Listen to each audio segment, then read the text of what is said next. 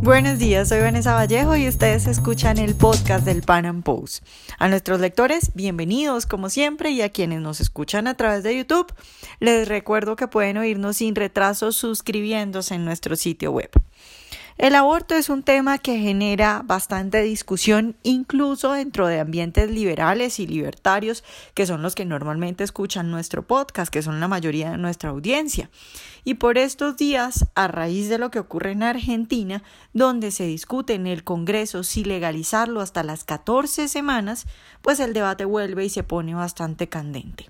En el podcast de hoy vamos a hablar al respecto tengo una invitada muy especial porque si bien este tema lo hemos tocado en diferentes ocasiones en este podcast e incluso hemos hecho debates entre personas pro vida y pro aborto y bueno, yo soy abiertamente pro vida, soy activista pro vida, pues en el podcast aún no habíamos hablado con una doctora, no habíamos hablado de temas científicos, no habíamos tocado temas de biología que, por ejemplo, las mujeres deberían saber antes de siquiera pensar en un aborto o de siquiera pensar en defender el aborto públicamente. Mi invitada de hoy es Jael Ojuel. Ella es médica ginecóloga y obstetra y tiene un posgrado en fertilidad y, por supuesto, es activista pro vida. Jael, buenos días y muchas gracias por estar hoy con nosotros. Hola, Vane, muchísimas gracias por convocarme y es una alegría para mí poder ser parte de tu programa. Bueno, Jael, quiero, quiero empezar preguntándote por una frase que dicen mucho las abortistas y es esta de aborto seguro. Bueno, ellas dicen aborto libre, seguro y gratuito, pero esa de aborto seguro eh, me causa mucha curiosidad. Primero preguntarte si es cierto que los abortos clandestinos hacen que muchas mujeres mueran en el mundo o en Argentina en particular donde estás tú y si es posible que legalizando el aborto se pase a un aborto seguro en el que no muera ninguna de las madres que están intentando asesinar a sus hijos. Primeramente, eh, en el 2016, en el 2016, en el lapso de ese año, se hizo toda una estadística donde eh, 43 mujeres murieron por aborto, ¿no es cierto? 43 mujeres murieron por aborto, de las cuales 30, 33 fueron los 31, perdón, 31 fueron los abortos provocados y el resto, o sea, los otros 12 fueron abortos espontáneos. Eh, aquí en la Argentina se, se, está diciendo una mentira muy grande, que lo mismo pasó en Estados Unidos como para que se legalice, que es que, se, que medio millón de abortos se han practicado en, en el último año. Y eso es totalmente mentira, porque primeramente nosotros no nosotros los ginecólogos y obstetras no anotamos o discriminamos en ningún lugar cuál es aborto solamente en la historia clínica, pero es imposible tener medio millón de historias clínicas eh, eh, contabilizadas, o sea, para, para, ver esto. Entonces es netamente una mentira. Yo siempre que doy charlas le digo, yo... Eh, eh, desafío a quien sea a que me coloque el medio millón de, historias clínicas acá enfrente porque es mentira, es imposible contabilizar. Entonces, lo que sí se puede contabilizar son estas 31 mujeres que murieron en el último año por abortos clandestinos. Pero bien así, en este último año, esta es la causa número 40 de muertes de mujeres en Argentina, la causa número 40, siendo la principal causa de nuestro país de muerte de mujeres en edad fértil eh, 5.900 mujeres con cáncer de mama.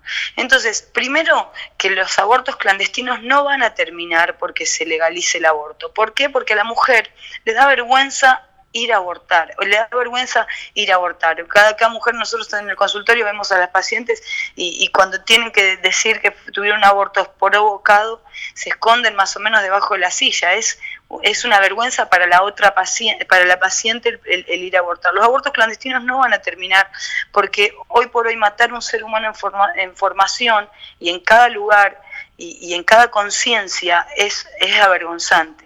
¿Por qué? Porque eh, todos, todos tenemos conciencia que es matar a otro ser, ser humano.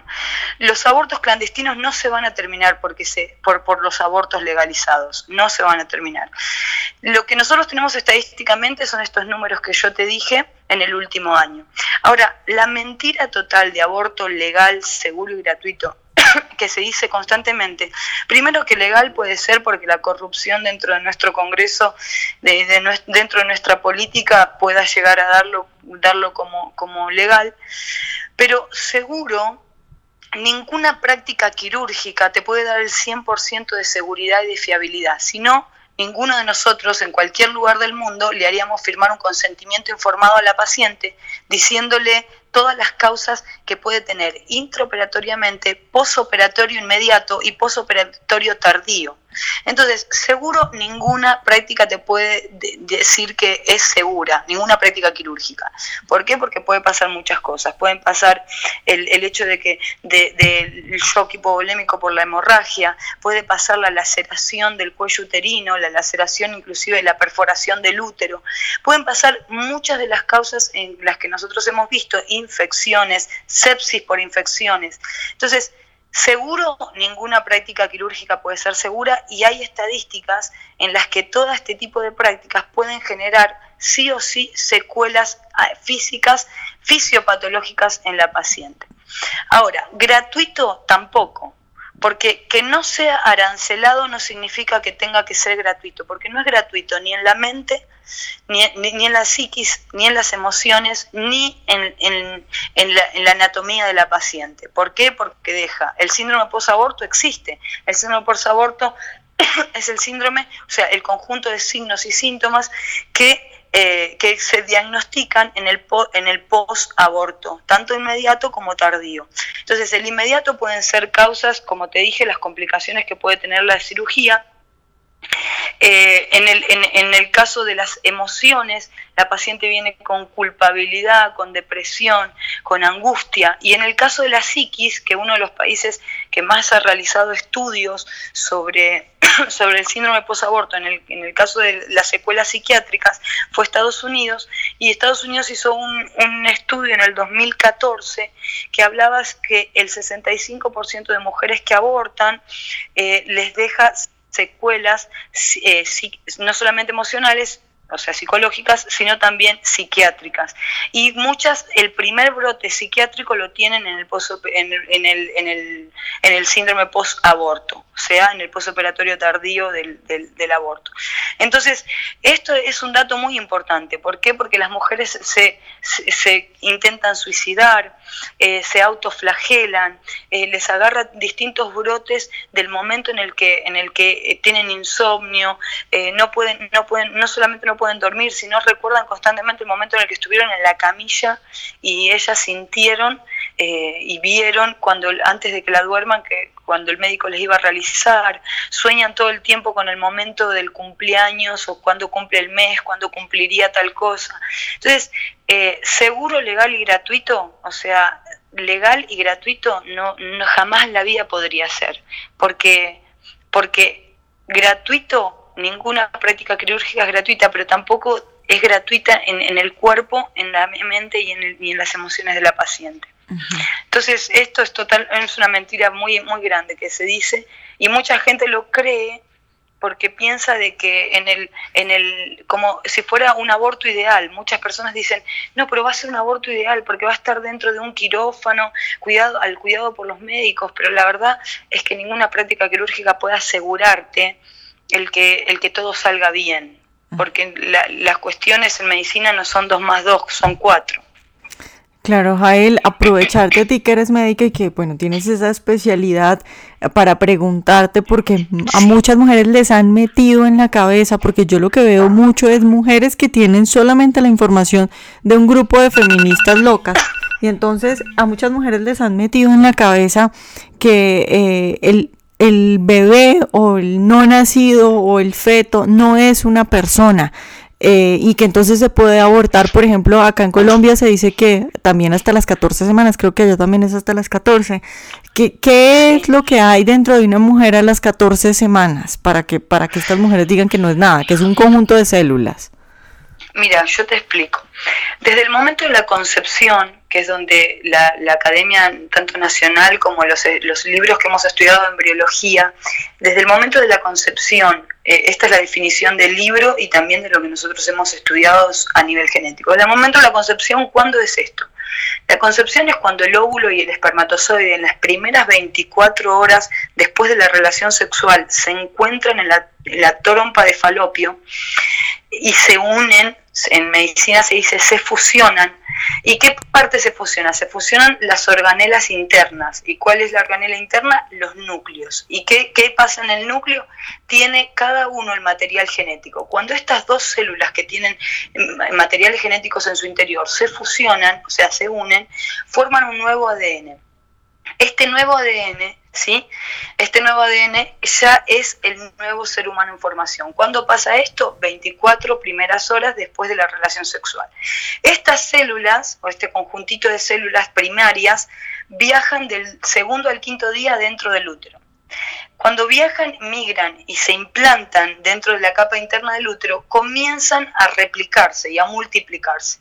Para que la gente que nos está escuchando lo entienda, cuando estas células se multiplican, ya comienzan a dar lugar a los esbozos que van a ser después cada órgano ¿sí? del, ser humano en formación. ¿Qué es lo que pasa en, en esta situación? De 0 a 3 semanas, de 0 a 3 semanas, ¿sí? 21 días más o menos, son células que se van replicando, pero porque por algún lado tiene que empezar eh, a formarse el nuevo ser en formación. Pero estamos hablando de 21 días, o sea que los 21 días el esbozo cardiovascular ya comienza a latir. A los 21 días ya se forman las neuronas que van a formar lo que es el cerebelo, el sistema nervioso central y demás. Pero mi pregunta en realidad es, para todas las mujeres, ¿en cuántas semanas o en cuánto tiempo la mujer se da cuenta que quedó embarazada? Aproximadamente a las cinco semanas. O sea, nosotros dijimos, eh, para que vos lo entiendas, de 0 a 3 semanas el periodo celular que se va replicando y de en adelante ya se formó el embrioncito, ¿sí? De cuatro semanas se va formando el embrioncito, eh, de cuatro a ocho semanas se llama la etapa de organogénesis, donde se forma cada órgano. Y ahí comienza ya a formarse el embrioncito, que es lo que necesita, que lo que necesita es tiempo para poder salir. Ahora, esto no es un conjunto de células, ¿sí? Son, en el comienzo, son células que se están formando para dar lugar y para dar origen al ser humano en formación. A las 14 semanas, el embarazo ya tiene el, embrión ya tiene todos los órganos formados, que lo único que requieren es tiempo, solamente es tiempo, solamente es tiempo, para poder eh, vivir extrauterinamente. ¿sí? Solamente requiere tiempo para seguir formando sus órganos y para vivir extrauterinamente. Ahora, si yo, nosotros los, los latidos, ¿sí? Los latidos lo escuchamos a partir de las seis semanas por ecografía transvaginal. A partir de las seis semanas por ecografía transvaginal. Y si yo ya puedo mostrarle a la paciente por ecografía, yo también hago ecografía, puedo mostrarle a la paciente, ya le muestro a la paciente un embrioncito totalmente formado, chiquitito, de un cierto diámetro, con el latido cardiovascular que ya se, ya se evidencia. A las seis semanas estamos hablando. A las 14 semanas es el mismo embrión, un poco más grande, con un poco más de peso, y, que solamente necesita tiempo. O sea, no son células. Que hay un periodo celular que es de 0 a, a 3 semanas, hay un periodo celular. Pero cuando la mujer, la mujer se entera que está embarazada, mínimamente requiere 5 semanas. ¿Por qué motivo? Porque primero tiene que evaluar que haya menorrea, o sea, que hay sintomatología de embarazo y que no, eh, que dejó, que no está menstruando. Entonces la paciente viene y te dice, doctora, eh, no me vino, no me vino este mes, no me vino, así que no me puedo hacer un test de embarazo. ¿Y eso cuándo se da cuenta? Cuando pasó un mes, que serían de cuatro a cinco semanas, un mes, un mes y una semana. Entonces, esto es importante, eh, yo considero que es netamente importante evaluar porque la paciente primero se, en el periodo celular no sabe que está embarazada, no sabe que está embarazada. Entonces, que nadie me diga que aborta células porque la mujer en el periodo celular no sabe que está embarazada. Ya cuando la mujer eh, sabe que está embarazada, ya es un embrión y ya tiene latidos y ya se evalúa por ecografía. En las 14 semanas ya está todo completamente formado y necesita solamente el tiempo para, para madurar.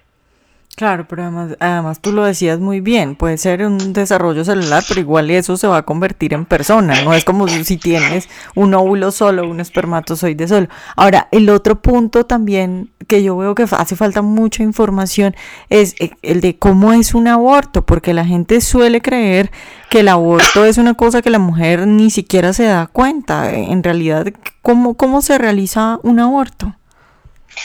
Mira, eh, el, el, aborto, hay, hay distintos tipos de aborto. Bueno, está el aborto espontáneo eh, y el aborto provocado. ¿Cómo se realiza?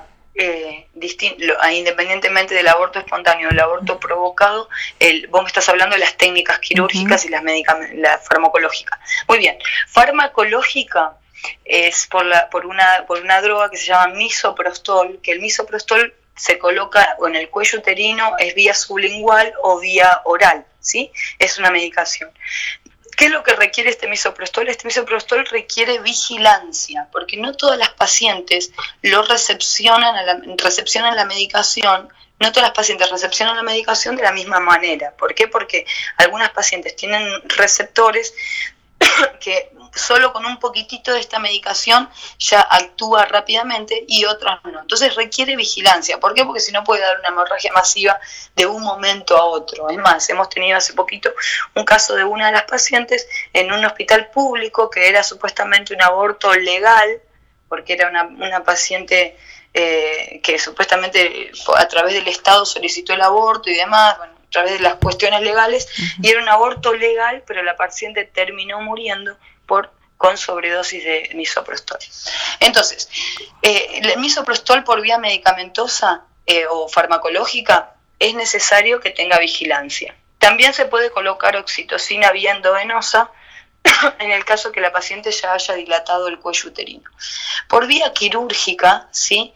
hay distintas, distintos modos de realizarlo. Uno de los modos de realizarlo es por succión, que es cuando, cuando el, al feto se lo fragmenta por, con curetaje y después se lo succiona, ¿sí? como se, lo, se chupa los, las partes eh, a, través de un suctor y eso va a, a un recipiente.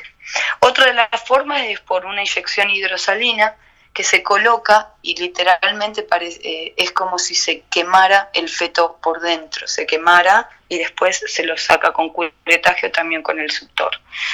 Em, después hay por las vías ilegales, en muchas pacientes se colocan distintas cuestiones, eh, tanto hierbas como medicinas, medicinas homeopáticas, o también se colocan distintos, distintos instrumentales que como sondas y un montón de cuestiones que eh, a través de esa vía no solamente producen infección, sino también producen el aborto.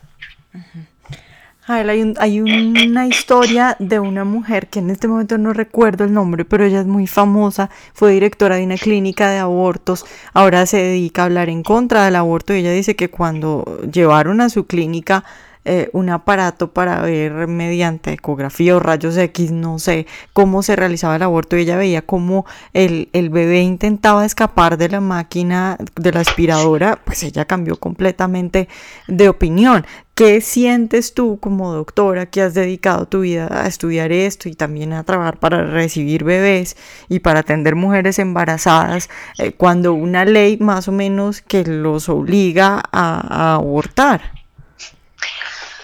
Mira, Vane, yo, yo eh, te digo, eh, esta pregunta cada vez que me la hacen se me llenan los ojos de lágrimas porque, porque lo que siempre digo es que no es que el aborto clandestino no exista, sí existe. En nuestro país murieron en el último año 31 mujeres por abortos clandestinos y, están los certificados de, de defunción por el mismo tema.